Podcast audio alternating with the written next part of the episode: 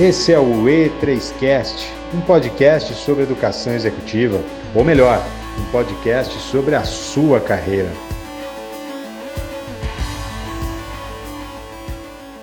Então estamos no ar com mais um E3Cast. Eu sou Ale Prates e hoje um convidado muito especial aqui que topou fazer um papo com a gente, mesmo diante dessa pandemia, essa loucura toda. Nosso querido Leandro Bueno. Leandro, obrigado aí pela presença, obrigado por ter topado esse papo com a gente, viu? Valeu, obrigado, obrigado pela oportunidade de estar aqui falando um pouco da, do nosso dia a dia. E sempre é bom trocar experiências, né? Sempre saímos ganhando alguma coisa. Com certeza, meu amigo. Agora, para a gente começar o papo, quem é o Leandro Bueno? Essa é a pergunta mais Sim. difícil, hein? é a mais complexa. Não, mas vamos lá, eu sou.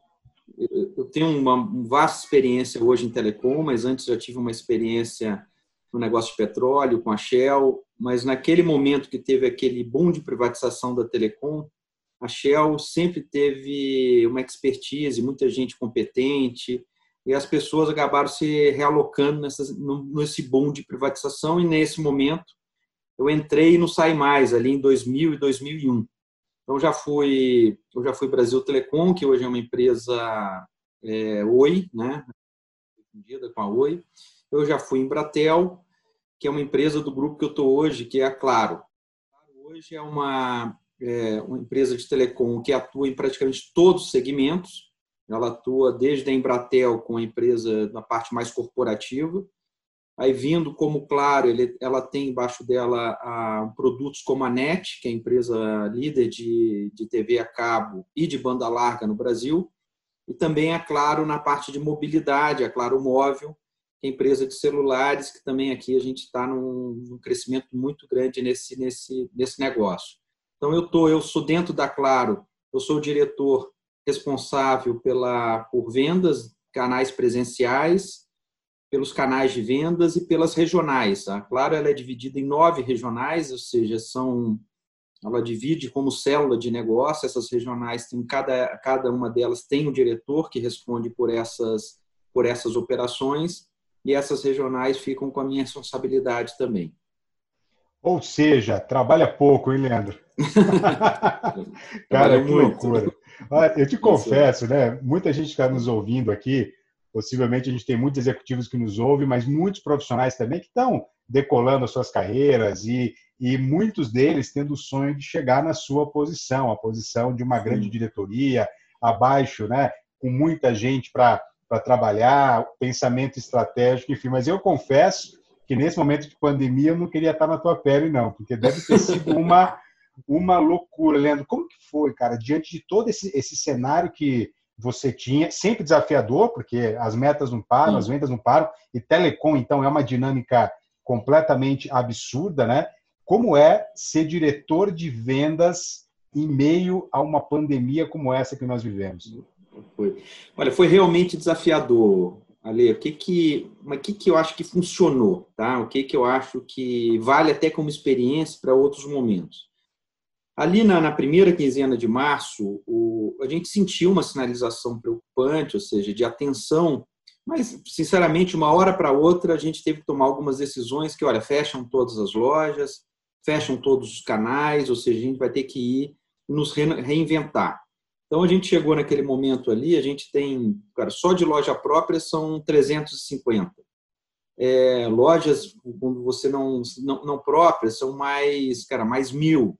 A gente tem mais, cara, 3 mil promotores, 3 mil porta a porta, e, cara, aí vai. Ou seja, a gente tem muita coisa na ponta. O que, é a decisão que a gente tomou? Realmente vemos que fechar, não tinha outra alternativa. Botamos pessoas em casa, ou seja, dentro da, das suas casas, porque, cara, dentro da linha nossa, cara, primeiro era respeitar esse momento. Ou seja, a gente não poderia, seja, botar em risco o nosso time, colaboradores, a própria o cliente, os clientes que estão com a gente e também ter algum risco para a Claro em si. Então a gente respeitou muito esses três grandes pilares.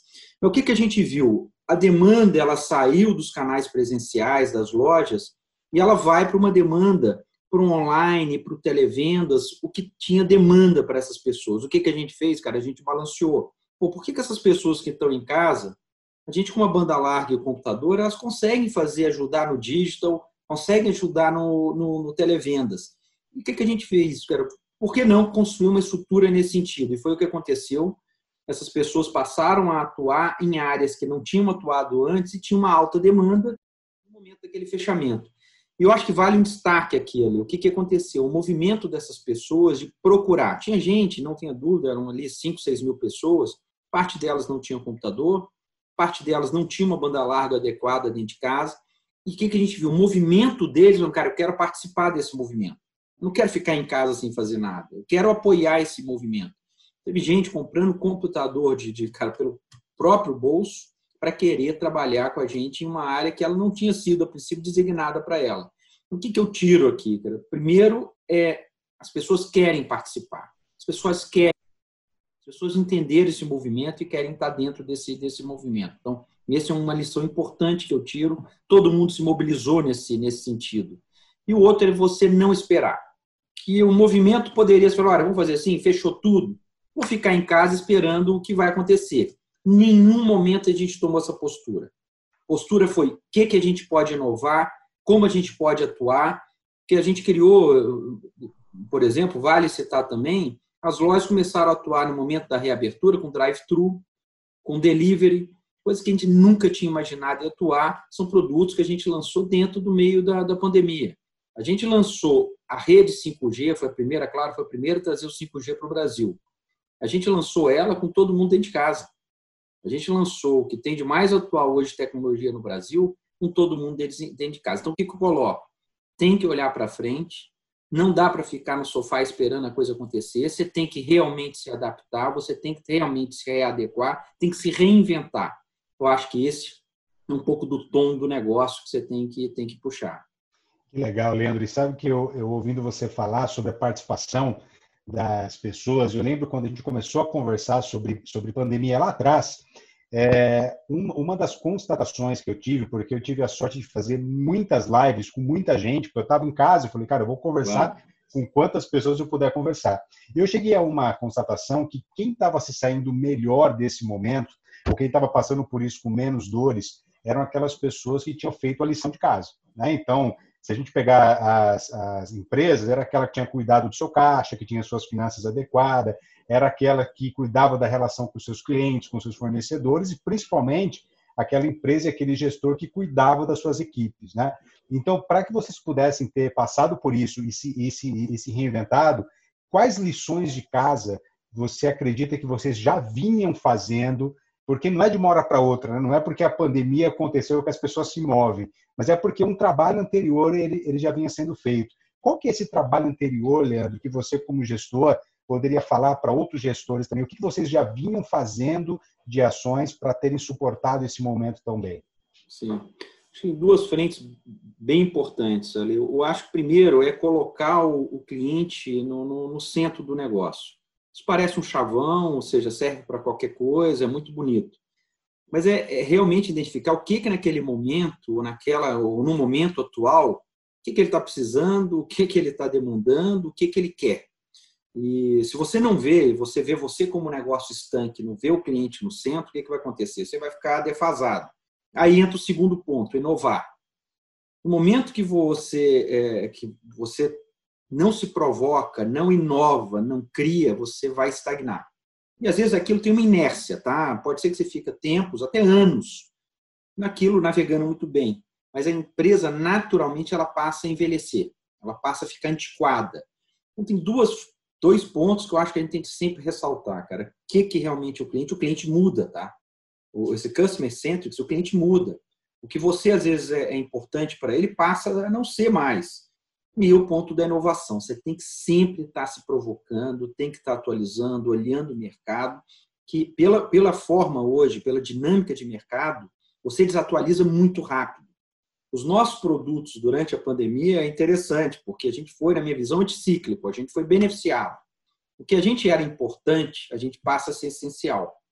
O caso da banda larga. Essa banda larga, se você hoje a gente não estaria fazendo isso que a gente está fazendo agora, você mantendo os seus negócios, a gente mantendo o nosso negócio, a gente tem hoje 40 mil pessoas na Clara, eu vou dizer que 90% delas depende full time de uma banda larga para estar tá atuando.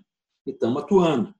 É, do momento desse, de você passa a ter essa essencialidade. Então, esse é um ponto que você tem que estar sempre se provocando. Por isso que eu acho que você tem que ser proativo, você tem que estar se provocando nesse, nesse sentido, nesse, nesse mercado. Tá? Mesmo uma empresa grande como é uma, uma Claro, você se torna obsoleto muito rápido. E você tem outras opções, você tem outras alternativas, então você tem que realmente estar e o cliente no centro da sua, das suas atenções. Tá? Perfeito. E, Leandro, como gestor é, de vendas especificamente, que é uma área, enfim, dentro do telecom, possivelmente a área mais é, desafiadora, eu te pergunto por quê, como consumidor e como curioso mesmo, né? A gente tem, claro, Vivo, entre outras operadoras aí. É, e quando a gente assiste TV, a gente vê as promoções e tudo mais, em algum momento todas nos parecem muito parecidas, né? Porque acaba e, e acaba Sim. confundindo até um pouco o consumidor, né? Porque você vê é o pós-pago, é o pré-pago, é o benefício daqui, o benefício dali.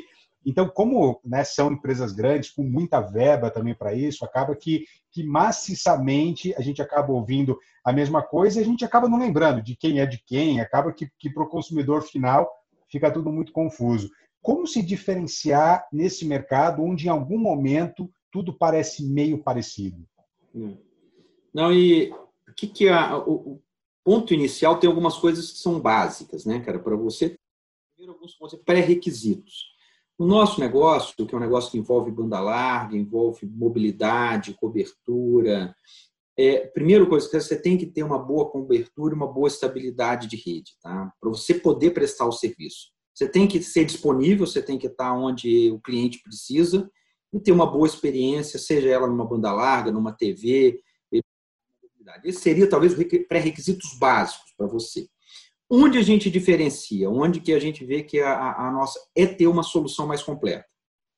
O cliente, na visão do Customer Centrics, ele, ele para ele, é complicado ter relações com multi-empresas. O que, que é? O que, que é o ponto? É você, como sempre era no passado, você tem uma relação com a empresa de TV a cabo, você tem uma relação com a empresa de celular, você tem uma empresa de, de TV, de banda larga, e, cara, e vai e por aí vai. Às vezes tem, tinha na época ainda dos provedores, você tinha múltipla relação. O que, que é? O que, que é a nossa proposta de valor que a gente tenta sempre de nos diferenciar? É você ter a solução completa. Você ter a TV, você ter a banda larga, você ter a mobilidade, você ter todo o conteúdo, tudo que ele precisa em comunicação numa solução única. Então, essa é a, minha, a nossa proposta. O produto que melhor reflete isso é o Combo Multi, que ele literalmente é um produto que pega tudo isso e eu, como eu tenho todas essas relações com clientes, eu consigo dar uma vantagem competitiva. Então, essa é a forma que a gente vê diferenciar, ou seja, de buscar um produto que tenha tudo que o cliente necessita num único pacote e como eu tenho múltipla relação com ele, eu consigo botar um, uma condição extremamente competitiva, que eu consigo ter um aparelho celular numa condição muito atrativa, eu consigo ter uma banda larga numa velocidade um pouco mais, mais, mais alta, um pacote de TV melhor, um pacote de dados melhor. Então, esse que eu vejo, que eu acredito, ou seja, tem pré-requisitos básicos, não adianta ter esse pacote muito completo, mas você tem uma cobertura que você não consiga usar, ou que ela te limita nesse, nesse ponto. Então, Estou colocando claro, você tem um ponto de atendimento, esse tipo de coisa, mas, cara, o, o, core que eu vejo é isso. Uma boa rede e você ter um serviço que o cliente tem que relacionar com uma única empresa. E ali você presta o serviço completo para ele. Então, esse é o nosso diferencial. Está fazendo propaganda, a, a NET é a, é a líder em, em banda larga, é NIT em TV.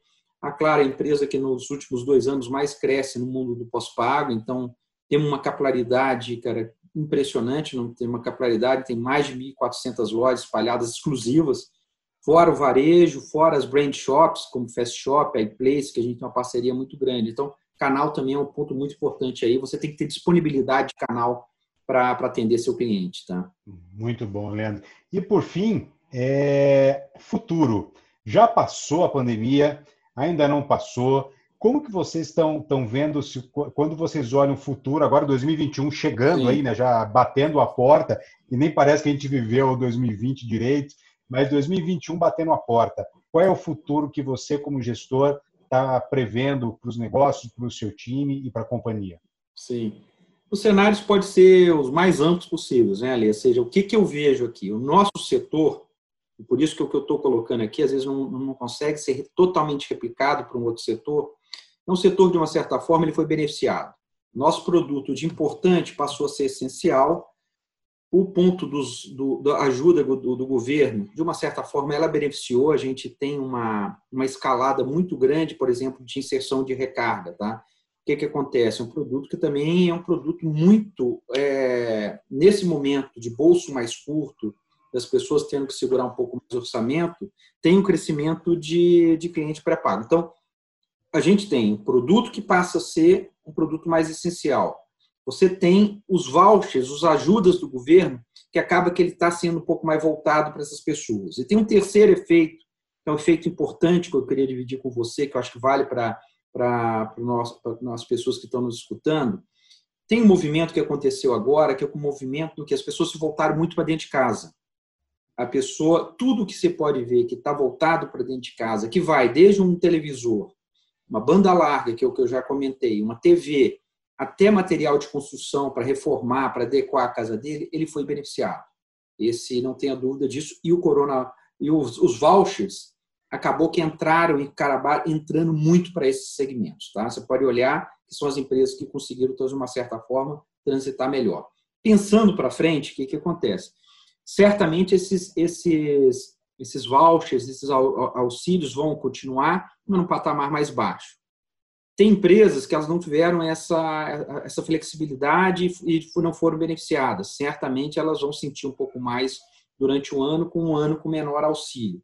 Então, o que, que a gente quer? Sim, vai ter uma busca de consumo mais alta, as pessoas vão, acho, sair um pouco de casa, vão, é natural, isso é um ponto importante, tá? O brasileiro, diferente às vezes do, do, do pessoa do estrangeiro, ele gosta do contato, ele gosta da rua, ele gosta do shopping, ele gosta disso. Ir para o shopping para um, um, brasileiro é diferente de ir para um shopping para um americano e para um europeu. Ir para o shopping para um brasileiro é um passeio. Ele não é só ali um momento de compra. Ele vai ali com a família dele, que ele sabe que tem um ambiente mais seguro, um ambiente refrigerado, que ele tem uma diversão, que ele tem uma comida relativamente barata. Então, eu acredito que isso volta. Parte disso vai voltar.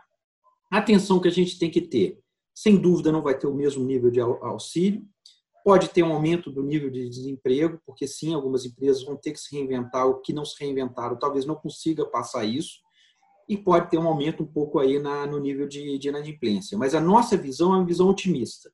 Tem que ficar atento com esses pontos, ou seja, pode ser que realmente tenha, mas eu acredito que vai voltar, as pessoas vão voltar para o shopping, eu acho que a gente vai ter uma Black Friday forte esse ano e uma, uma Black Friday que, sem dúvida, divide um pouco do digital com presencial. Está vendo, eu espero que tenham todo o cuidado necessário, mas a gente vê os shoppings enchendo. Então, tem, tem que entender que o que está vendo lá fora, parte a gente consegue replicar aqui. Mas parte o brasileiro tem uma característica diferente. Você vê o que a gente está vivendo aqui hoje em São Paulo. 37, 38 graus tenha dúvida, se você não tem uma casa adequada, você daqui, você quer ir para um shopping, você quer ir para fazer alguma coisa. É uma característica nossa. Então, isso daqui eu acho que para o ano que vem vai continuar acontecendo, vai ter de novo o fluxo voltando, sem dúvida vai ter um pouco mais de desemprego, mas as pessoas vão realmente tentar de uma outra forma conseguir os auxílios de uma certa forma. Eu acredito que não no mesmo patamar, mas continuem e aí sim a gente começa. Eu acho que vai ser um ano de transição, tá? Vai ser um ano que a gente vai e só para fechar o meu, meu raciocínio, do que a gente vai falando, ou seja, muitas das coisas vão ficar. No meu negócio, um drive-thru, um delivery, as pessoas atuando mais em casa, esse equilíbrio entre home office e office, e isso vai continuar. Então, a gente vai sair de uma certa forma diferente do que a gente entrou, ou seja, com hábitos um pouco diferentes, umas rotinas um pouco diferentes do que antes da, da pandemia. Tá um pouco da minha visão, tá? da minha crença, né? muito bom, Leandro. Muito bom poder contar com quem vive o mercado. Que aula, que aula. Muito obrigado, Leandro. Obrigado pela tua disponibilidade. Obrigado por dedicar parte do teu tempo, que certamente é muito corrido. E numa sexta-feira ainda finalizando o dia, mas deve estar até tarde ainda, hein? Tá, tá sim. Ainda tem bastante coisa para acontecer aqui. Obrigado pela oportunidade e saúde para todos. Maravilha, Leandro. Muito obrigado. Então, Leandro Bueno falou conosco aqui, contribuiu bastante com essa visão aqui para o nosso E3Cast. Muito obrigado a você que está nos ouvindo e até o nosso próximo episódio. Esse é o E3Cast, um podcast sobre educação executiva, ou melhor, um podcast sobre a sua carreira.